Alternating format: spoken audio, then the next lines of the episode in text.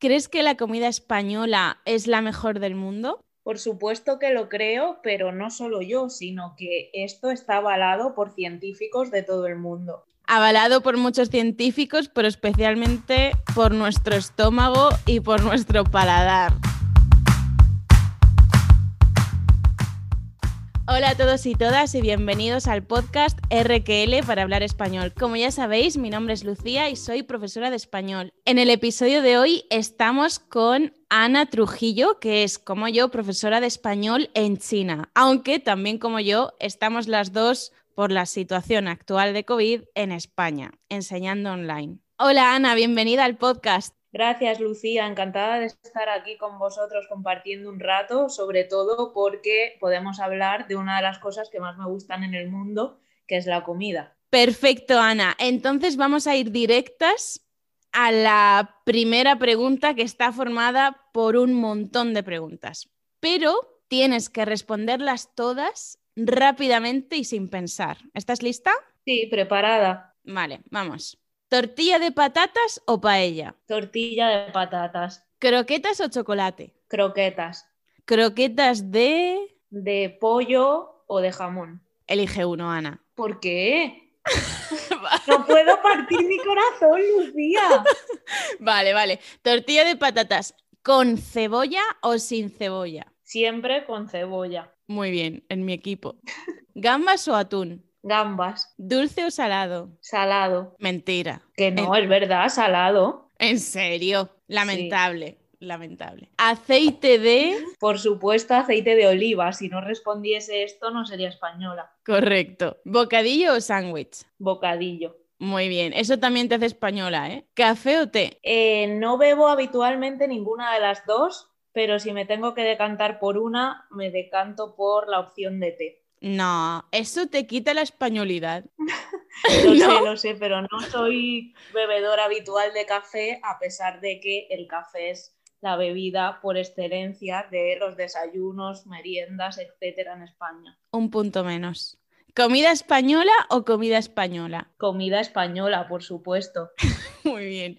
No sin mí. No sin mis patatas fritas. Es singular, Ana, por favor la concordancia. No sin mí.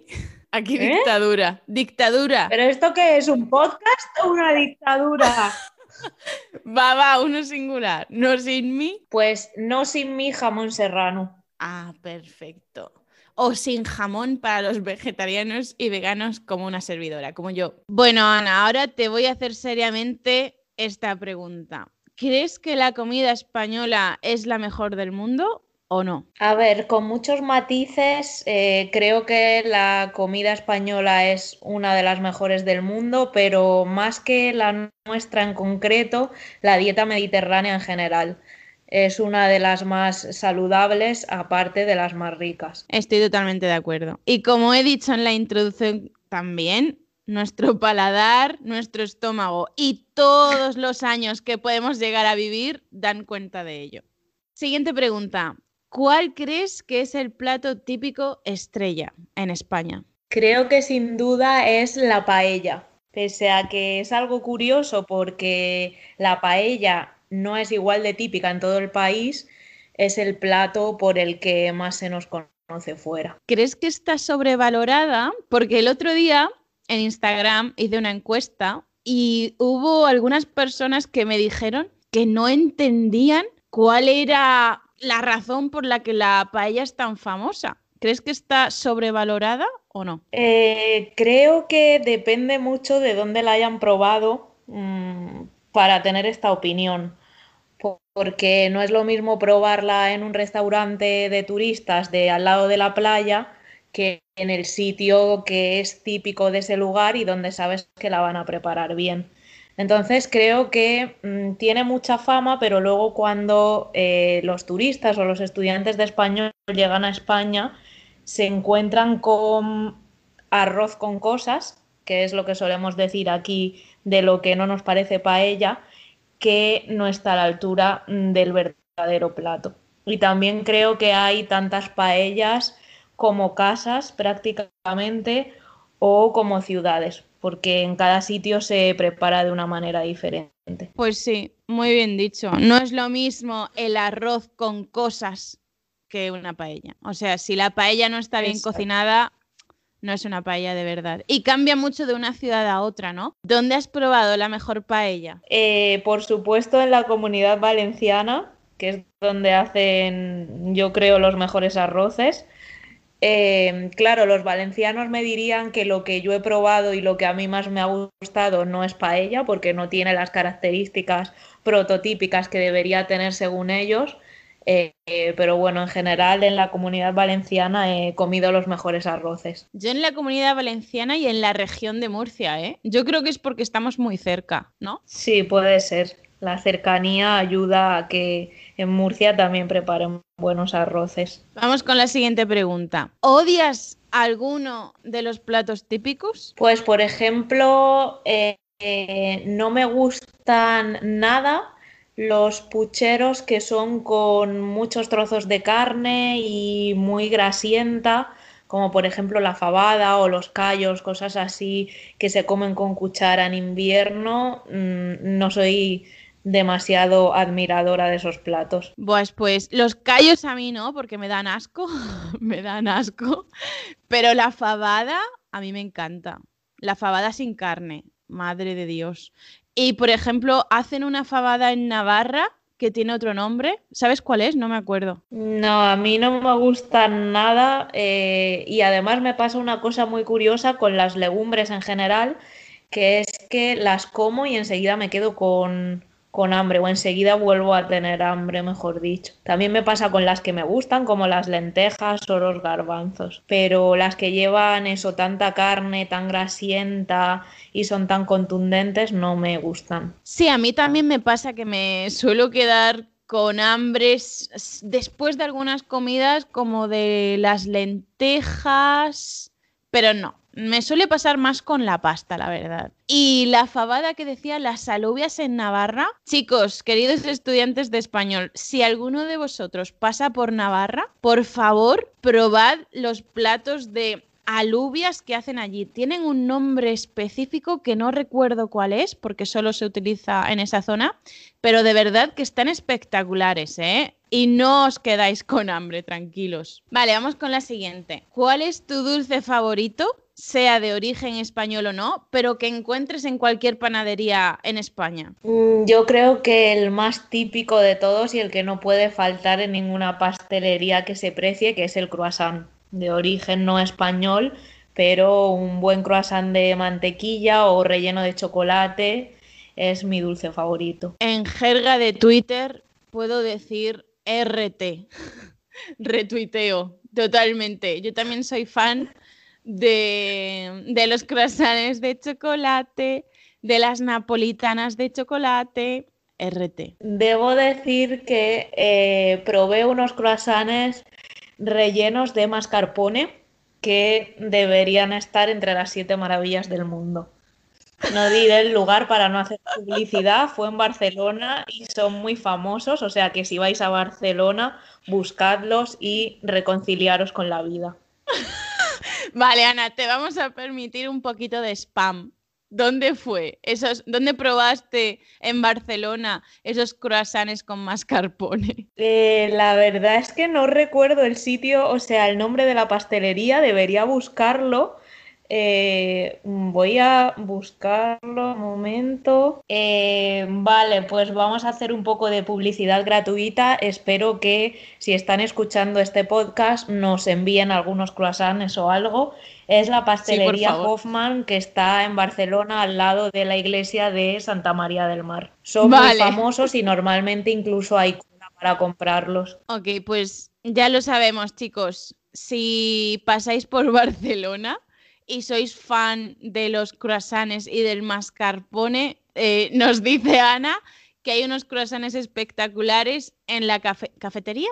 Una pastelería, ¿no? ¿Una pastelería? Sí, es una pastelería, no se puede tomar nada dentro, simplemente para llevar. Vale, pues en la pastelería Hoffman, al lado de la iglesia Santa María del Mar, ¿no? Sí. De acuerdo, perfecto. Seguimos. Si solo pudieras comer una cosa de la gastronomía española durante el resto de tu vida, ¿cuál sería? Aquí lo tengo clarísimo porque es una cosa que he dicho en repetidas ocasiones y a mucha gente, sería el jamón, por supuesto. Jamón con pan tostado, tomate y aceite de oliva. Podría alimentarme de eso el resto de mi vida, sin ningún tipo de problema, yo creo.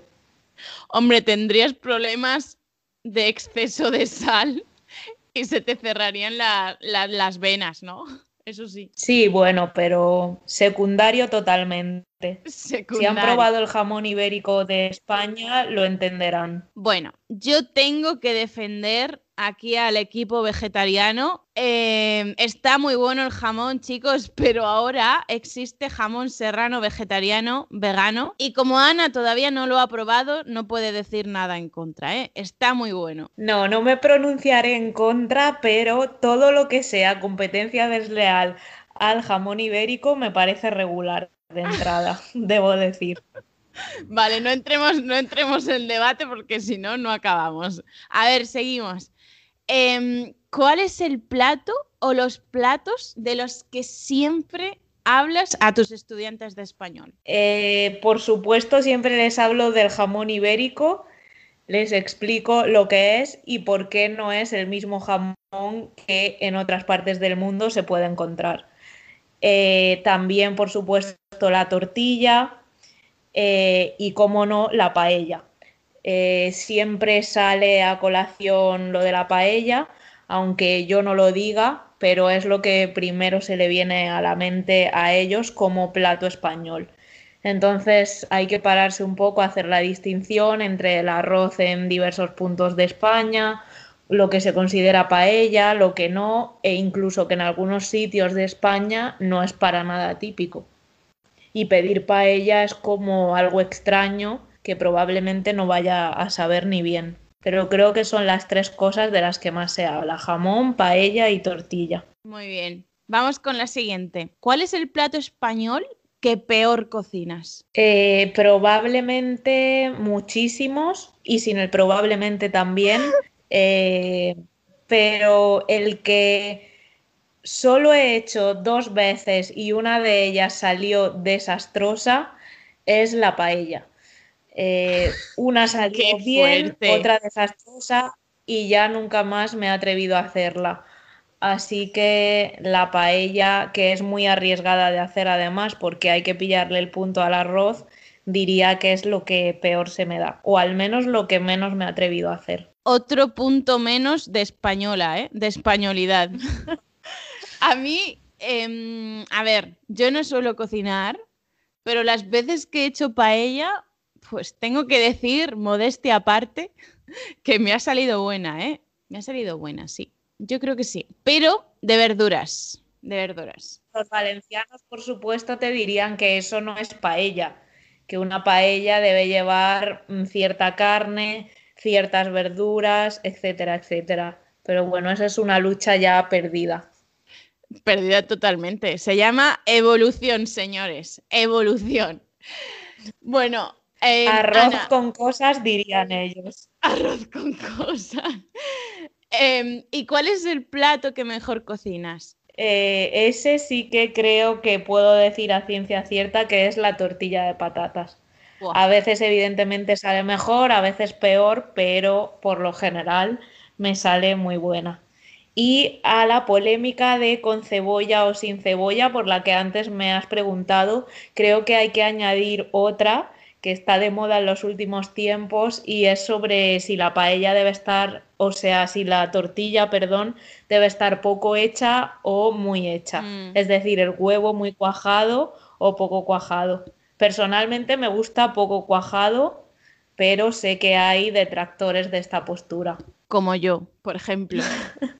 A mí me gusta con cebolla, sin, sin ninguna duda. La cebolla es vital, necesaria, fundamental para la tortilla de patata, pero poco cuajada no, no me gusta, ¿eh? A mí me gusta que la patata de la tortilla esté muy hecha, que esté casi crujiente, básicamente, y que sí que esté, esté bien cocinadita. sí. No me gusta cruda, me da un poquito de asco. A mí me gusta que la patata eh, no esté nada crujiente, es decir, más que frita, esté pochada, muy blanda, eh, que puedas aplastarla, básicamente. Y sí que me gusta que tenga un poquito de huevo líquido. Me gusta mucho. Es decir, eh, si me la traen casi cruda, yo no tengo ningún problema. Qué fuerte me parece. Bueno, eso, eso te, lo puedo, te lo puedo comprar, pero hay otra cosa que no puedo comprar, que no soporto, em, y es llevarme sorpresas desagradables con la tortilla. Porque una cosa es que tenga, ay, que tenga cebolla, que no tenga cebolla, que esté muy cuajado el huevo, que no esté muy cuajado, vale. Pero una cosa que me pasó precisamente en Navarra, que la nombrábamos antes, concretamente en Pamplona, eh, estábamos en el hotel y teníamos el desayuno incluido, ¿vale? Y una de las opciones para el desayuno era tortilla de patatas. Y yo, como buena española, me fui a coger un trozo, un trozo de tortilla de patatas. Y cuando estaba a punto de empezar a comérmelo, me di cuenta de que tenía algo rosado dentro. ¿Qué crees que era, Ana? Eh, algo rosa, pues como no sea salmón, ¿no? No sé. Pues no, era bacon. Bacon o jamón de York, algo así. Qué asco. Qué asco. Pues lo mismo pensé yo, que me quedé sin mi desayuno de tortilla de patatas y tuve que comerme un triste croissant de chocolate. Bueno, tampoco fue mucho el sacrificio. no, la verdad es que tenías antojo ya, ya. Debo decir que por el norte parecen bastante aficionados a la tortilla de patatas con cosas dentro, porque sobre todo en Galicia me he encontrado que la hacen con una variedad de, de rellenos que, que asusta, con queso, con jamón, eh, con de todo, vaya. Pues, ¿qué quieres que te diga? Yo prefiero una tortilla de patatas como Dios manda, que es la normal, sin nada extra, que ya está buena por sí misma y es suficiente, ¿no? Sí, estoy de acuerdo, estoy de acuerdo. Vale, pues vamos con la siguiente pregunta. Cuando has vivido fuera, fuera de España, ¿qué has echado más de menos de la gastronomía española? Por supuesto, y esto no hay duda, los embutidos y el queso. No hay lugar en el mundo con unos embutidos y un queso como España. Con un queso probablemente sí, eh, porque hay muchos lugares del mundo con quesos muy buenos, pero con un embutido yo me resisto a creerlo. Y esas son las dos cosas que más he echado de menos. También quizás porque en China no se come prácticamente nada de queso, entonces la oferta era muy, muy, muy reducida eh, y por eso lo eché tanto de menos. Pero también el embutido, el jamón, el chorizo, la longaniza, etcétera, etcétera. Bueno, ya hemos descubierto que Ana es muy poco carnívora. No, no lo soy especialmente porque luego a la hora de la verdad en mis comidas habituales no consumo demasiada carne como plato principal, pero por ejemplo en el desayuno o en la merienda o entre horas sí que embutido y queso suelo comer bastante. Sí, la verdad es que el queso es una de las cosas que más he echado de menos viviendo fuera viviendo sobre todo en China, la verdad, porque no, no, no hay, básicamente, hay muy poco. Y el que hay bueno es carísimo, porque no están habituados en China a comer queso. Les, da, eh, y no solo, asco todos los tipos de queso. Y no solo que, eh, que sea carísimo, sino que además eh, no es la misma variedad o no hay la misma oferta más bien que la que puedes encontrar en España, porque claro, allí son de importación y, y hay una cantidad muy limitada al final. Eh, no es lo mismo ir a un pueblo de España que puedes encontrar mm, tres tipos de quesos diferentes de ese municipio, limitarte a los cuatro o cinco carísimos que puede haber por Taobao. Taobao, que es, digamos, el Amazon supremo que tienen allí en China, ¿no? Eso es. Vamos con la siguiente. A ver, ¿cuál es para ti el mejor restaurante español en el que has comido? Eh, pues seguramente eh, sea alguno incluso sin nombre de estos mm, o de nombre casi desconocido porque tengan algún apodo o algo así de carne a la brasa. Y es verdad que he dicho que no consumo mucha carne en mi día a día, pero sí que me encanta la carne a la brasa y cuando tengo la oportunidad de comerla así, hecha al fuego, pues eh, sin duda la aprovecho. Eh, por ejemplo, se me ocurre ahora mismo un restaurante que se llama Torremolinos en Murcia, que es de comida típica de, de allí y que tiene pues eso, carne a la brasa, ensalada murciana, etcétera, etcétera. ¿Y cuál es el peor? De todos los restaurantes españoles en los que has comido? Eh, pues eh, no recuerdo ahora ninguno en especial, pero seguramente sea alguno que está mm, al lado de la playa o en una zona turística con fotos en la puerta de los platos. El típico restaurante que llamamos aquí para guiris, eh, que tiene una calidad muy cuestionable y un precio demasiado alto para lo que ofrecen. Muy Os buena invito, por favor, a informaros de este tipo de sitios y que cuando vengáis a España no comáis en este tipo de restaurantes porque no es comida española, es comida precalentada, congelada, precocinada y no tiene nada que ver con lo que realmente es comer en España. Así que por favor no os dejéis engañar e informaos antes de venir. Muy, muy, muy buen apunte.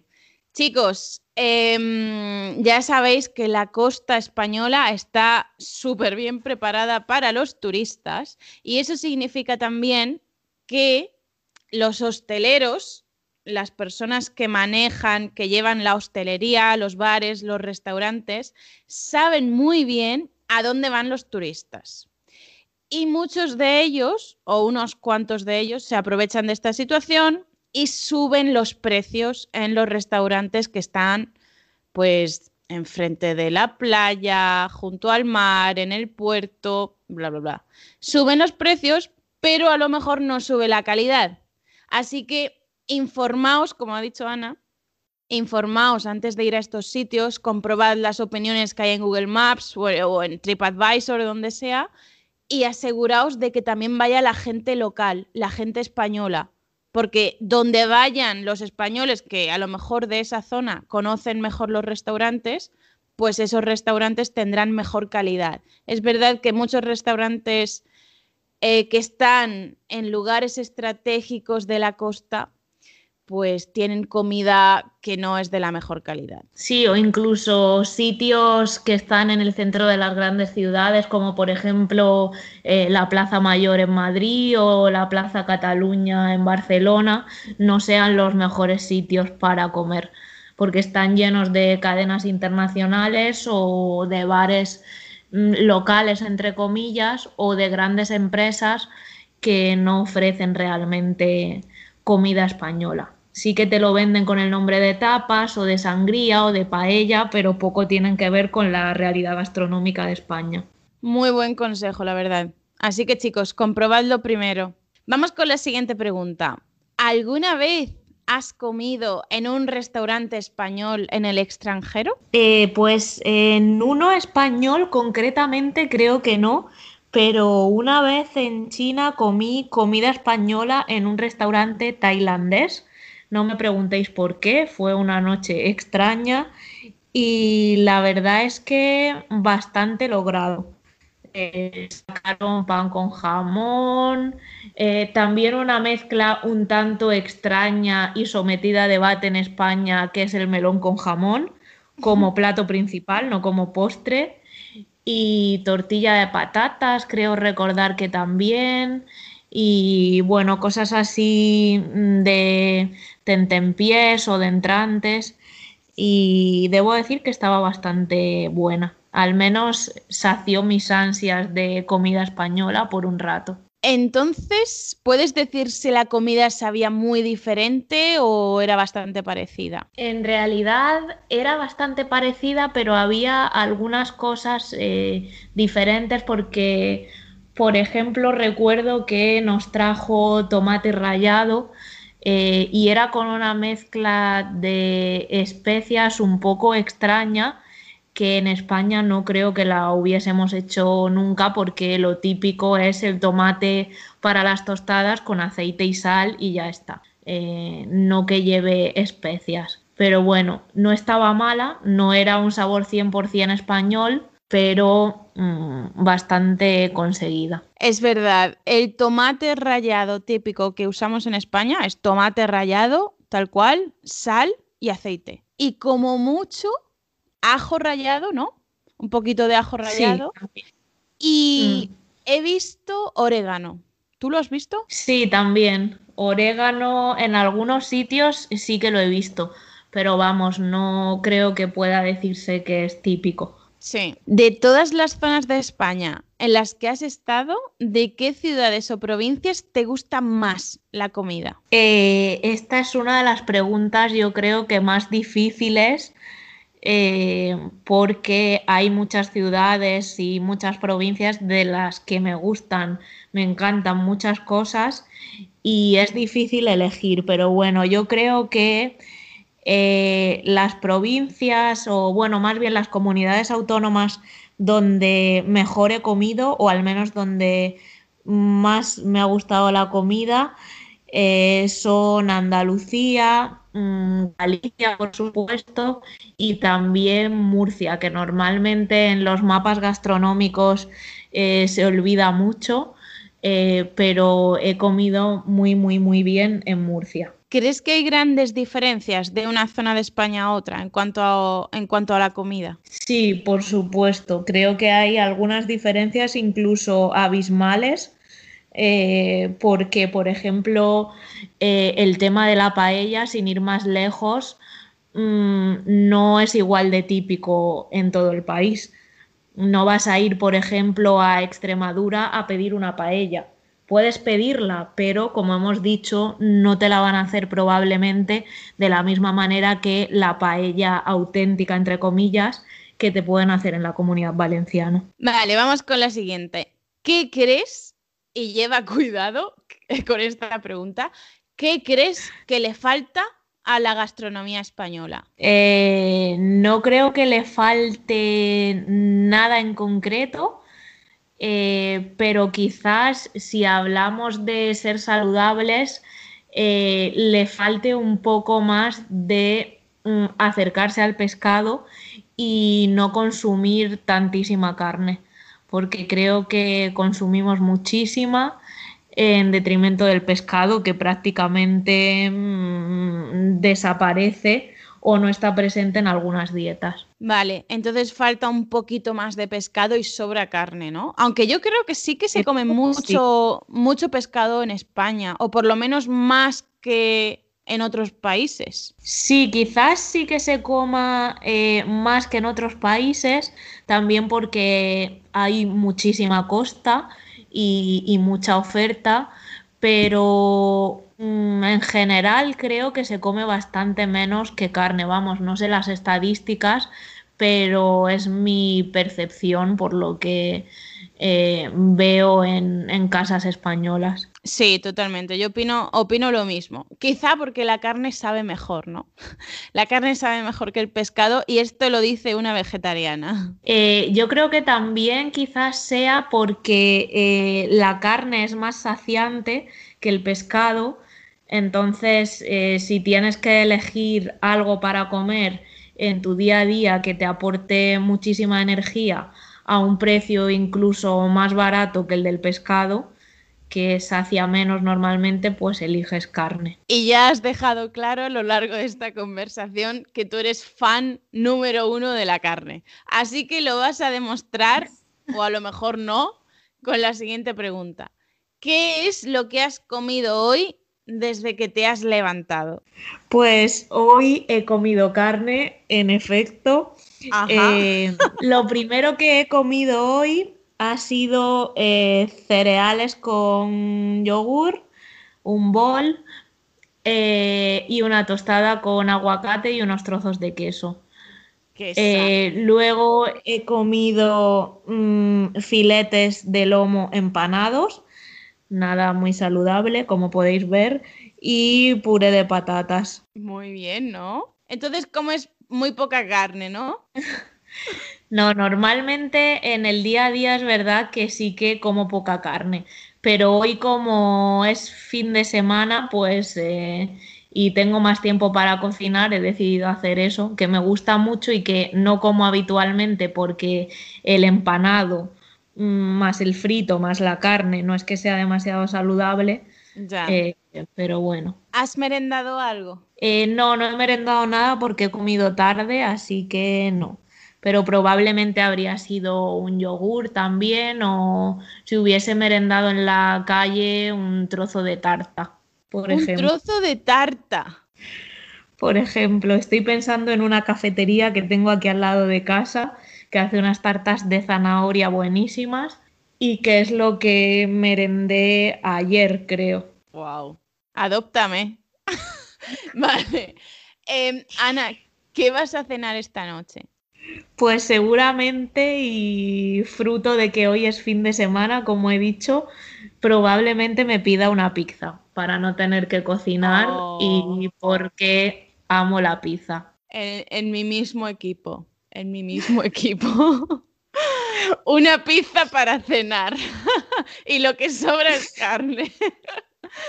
Menos mal, la, la, gastronomía española, una de las más saludables del mundo, ¿no, Ana? Sí, no, sí, no estamos siendo ejemplo de ello ahora mismo, pero bueno, eh, en la salubridad también va la variedad, ¿no? Supongo, eh, la carne, el pescado, las verduras, sí que es verdad que comemos muchas verduras y yo no, pero se comen muchas frutas en España. Así que, así que es verdad, voy a ser sincera, no como mucha fruta, pero sí que es una dieta muy variada. Y sobre todo creo que, mm, que natural, aunque como a todos los países de, Europa nos han invadido los ultraprocesados, eh, aún así creo que comemos bastante producto de verdad, o sea, sin procesar. La última pregunta es una que Puedo adivinar la respuesta quizá, pero bueno, vamos a ver qué dices. ¿Con qué comida española sueñas últimamente? Pues últimamente, eh, por suerte, no tengo que soñar con ellas porque estoy aquí en España y las tengo al alcance de la mano, eh, pero aún así siempre, siempre sueño con el jamón.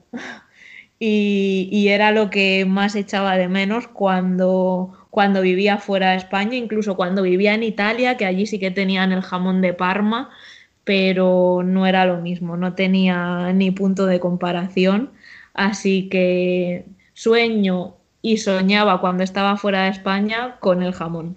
Has empezado la entrevista hablando del jamón serrano y has terminado hablando del jamón serrano. Me vas a convertir a los oyentes en carnívoros. Por favor, vegetarianismo. Y además, y además ha sido también mi respuesta a la pregunta eh, de, qué podría alimentarme toda la vida. De jamón con pan, tomate y aceite. Ya ves. Yo, yo creo que podría alimentarme toda la vida con pan. Eso me haría muy feliz, pero no sería muy nutritivo. Y creo que me pondría bastante, bastante gorda. Pero bueno, Sí, es probable. El pan en España también es uno de sus grandes activos, sobre todo si es pan de verdad, eh, que hoy en día escasea bastante, eh, pero bueno, un pan hecho artesanalmente eh, tiene su peso también para que una comida se convierta en magnífica. Magnífica, esa es la palabra. Así que ya lo sabéis, chicos, cuando vengáis a España, cuando paséis por aquí, una de las cosas fundamentales, aparte del jamón serrano, a ver si sois vegetarianos no, pero aparte del jamón serrano, las croquetas, las paellas, las, las tortillas de patatas, aparte de todo eso, lo fundamental, sin ninguna duda, es el pan. O sea, el pan de barra, el pan de verdad, no estoy hablando de pan de sándwich, no, el pan es espectacular. Y cambia el sabor de, un, de una zona de España a otra, ¿eh? pero sigue estando igual de bueno. Ana, ¿qué consejos darías a nuestros oyentes para cerrar este episodio del podcast? Eh, pues el consejo sería que mm, comiesen mucho cuando viniesen a España, mucho y bien, y el que hemos dicho antes, eh, que se informen cuando vayan a venir de los sitios locales y que no se dejen engañar eh, por los restaurantes que dicen ser de comida española y en realidad son de comida para guiris. Eh, así que por favor informaos y disfrutad de la comida española para no llevaros decepciones. Muy buen consejo y además es aplicable a cualquier lugar del mundo, ¿no? Cuando vamos a, un sitio diferente, a un país diferente, a una cultura nueva, tenemos que ir a los lugares a los que van los nativos para descubrir de verdad su cultura, su gastronomía, su todo. Porque si vamos a los sitios de turistas, lo que vamos a comer es comida para turistas. Aunque sea hecha en España y por españoles, pero seguramente no será de la mejor calidad. Bueno, Ana, muchísimas gracias por venir al podcast a responder todas estas preguntas tan aleatorias sobre la gastronomía española. Espero que hayas disfrutado y que te podamos secuestrar para una próxima entrevista. Nada más, que disfrutes de tu pizza esta noche para cenar. Muchas gracias, Lucía, por invitarme al podcast y seguro que nos escuchamos en otra ocasión. Muchas gracias también a todos los oyentes y como sabéis, queridos estudiantes de español, tenéis muchas transcripciones de los episodios del podcast y de los vídeos de YouTube e Instagram y Facebook en rql.com. Nos vemos o nos escuchamos muy pronto aquí en el podcast RQL para hablar español, en el canal de YouTube o en las redes sociales. Hasta pronto. Chao.